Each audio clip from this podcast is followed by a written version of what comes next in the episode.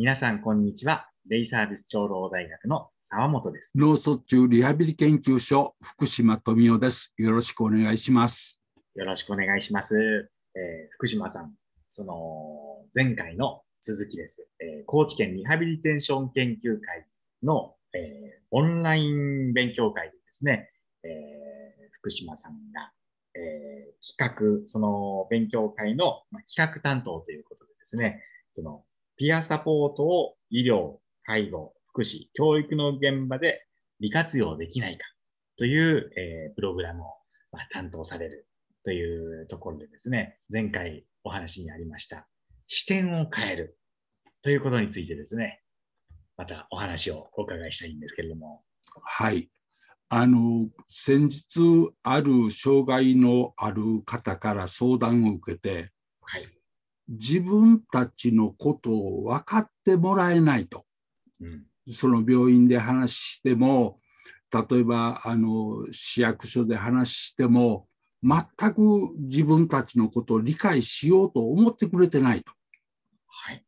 いう話が出て、まあ、いろいろそこで相談に乗り、また市役所に連絡を取りして、まあ、解決を図っていって、まあ、あある落としどころが見つかって、まあ、そうなったんですけど、その時にその、あの、まだわ若い女性の方でしたけど、はい。その方に、まあ、僕がお話をしたのは、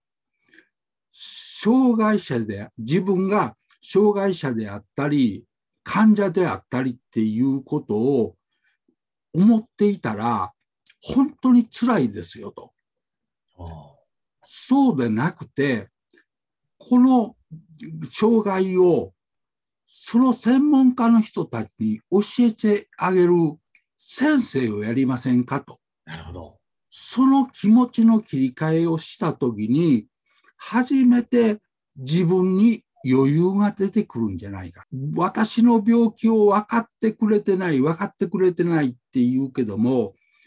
お医者さんは実は知らないんですね。あの、それから、まあ、医療、介護、福祉の関係の人なんかも、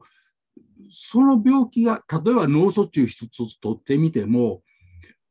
お医者さんが分かってるかって言ったら分かってないんですね。うん。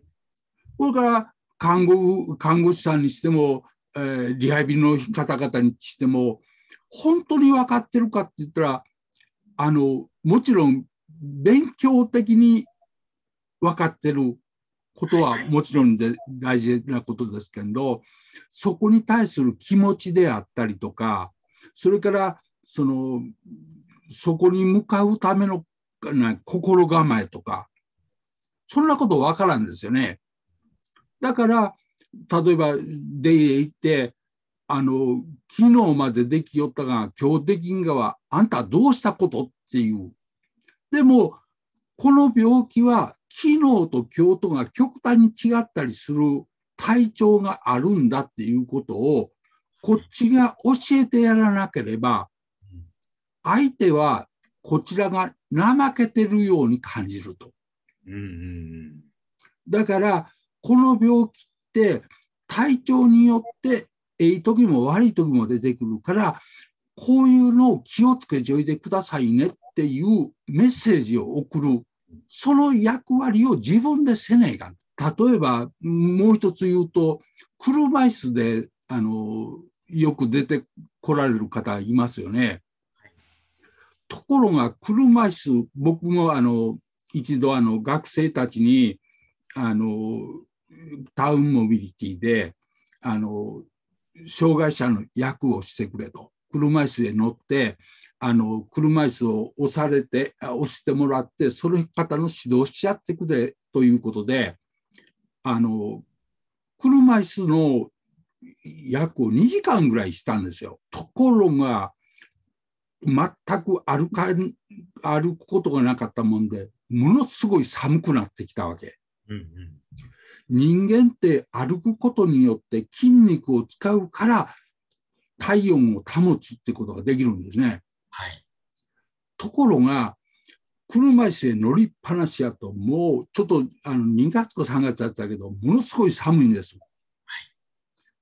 それで初めて車椅子の方たちがなぜ体温を保つことが大変なのかが分かったわけよ。うんうん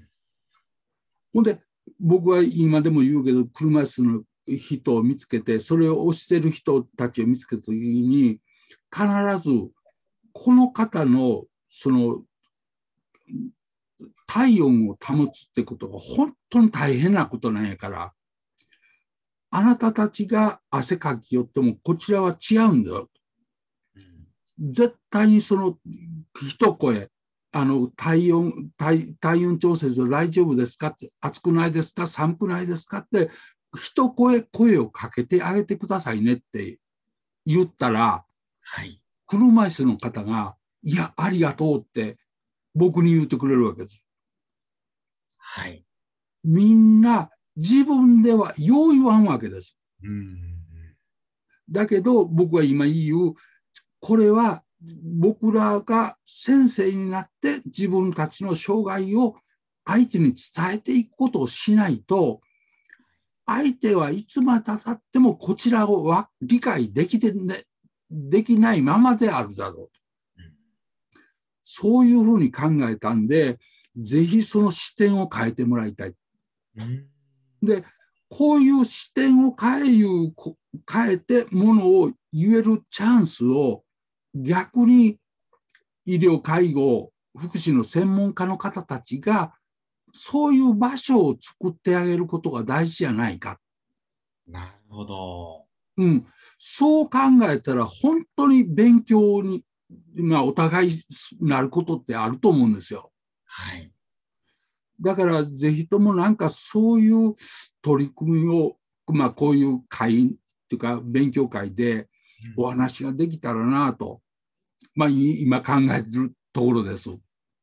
この回はぜひ聞かせてもらいたいなというふうに思っておりますので、よ まあ、頑張ります。ろしくお願いします。ありがとうございました。